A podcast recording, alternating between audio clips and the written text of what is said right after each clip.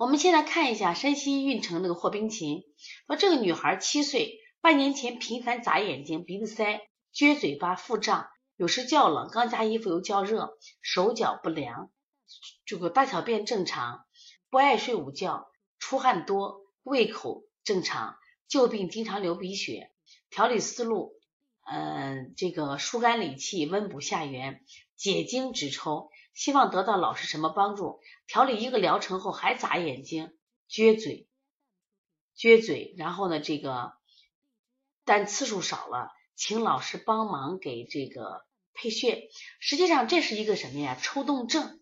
其实现在这个病真的很多，所以有条件的话啊，就是如果这个月想来学一下我们抽动症香庭疗法啊，都一起好好把这个病学一下。未来这个病啊，是个是可能是我们推拿的一个主要的人群啊。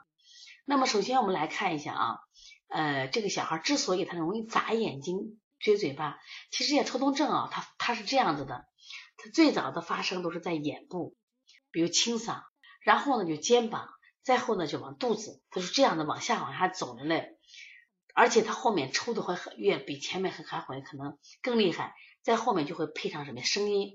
原来我们接了一个山东的孩子，他发生了有可怪的嗷嗷这样的声音，知道吧？其实也叫抽动秽语症，有的孩子还会可能骂骂人啊。那么现在为什么这个小孩不好呢？首先看下这个孩子舌象，这个孩子舌象大家看到没有？他其实舌前有点凹陷，中焦和下焦都是高凸的。那高凸有个什么问题？一般中间有淤堵的话，上焦就会有热，因为我们的心肝火旺，火火曰炎上，知道吧？火曰炎上，火曰炎上。所以说，如果你中焦这种腹胀不解决的话，它气机淤堵着呢，所以说它在上面走着呢，火就往上走。所以你说你的思路对不对呀？你看这个舌苔啊，因为你又用了美颜了，可能有点虚，苔腻着呢。你温补下元也对着嘞，疏肝理气，我觉得可能做的不够多。你不仅给他配点什么，就越橘保和丸，越橘保和丸它可以帮着他什么呀排气，再把你这个像搓摩血泪呀、摩丹田呀。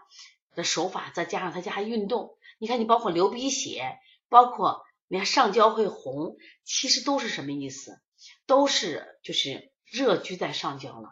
只要把肚子打开，我说你把揉腹都加大，把揉腹加大，把搓摩血泪分腑阴阳加大，让他气机通畅。只要这个孩子屁那个屁嘣嘣的放，我觉得就会好很多，明白吧？其实现在好多小孩儿，我发现他是啊，都是上热下寒。上热下寒的根源在中焦淤堵着嘞。你先排他肚子胀不胀，两肋胀不胀，把它解决。解决不了的，配合一些中药。就刚刚说月季宝盒丸，就专门调这个脾胃和情绪的。要么就是我原来讲过的玫瑰花，或者是这个黄花菜水。黄花菜水真的挺美好。就是我们陕西有道菜叫。有道面叫就就叫臊子面，臊子面它必搁黄花菜，黄花菜本来就就解郁的，你给孩子可以吃一点嘛，知道吧？所以他流鼻血也是火都往上冲着呢。说你光做下焦不行，把中焦这块淤堵最厉害了，而且它还有湿气。你是这，因为你这个图我不清，我看起来是白苔。如果有湿啊，你先要燥湿嘞，湿去，他这个腹胀就自然减轻了。就是现在的腹胀，我发现有三种情况。第一种腹胀，舌高枯高凸，就是你拍着气聚着了；第二种就是舌面气点多，它不一定舌可能是个平坦的，但气点多容易胀；第三个就是舌面就是湿气重的很，它也会引起腹胀。像你这个孩子，我觉得反正我现在看啊，我觉得湿气蛮重的。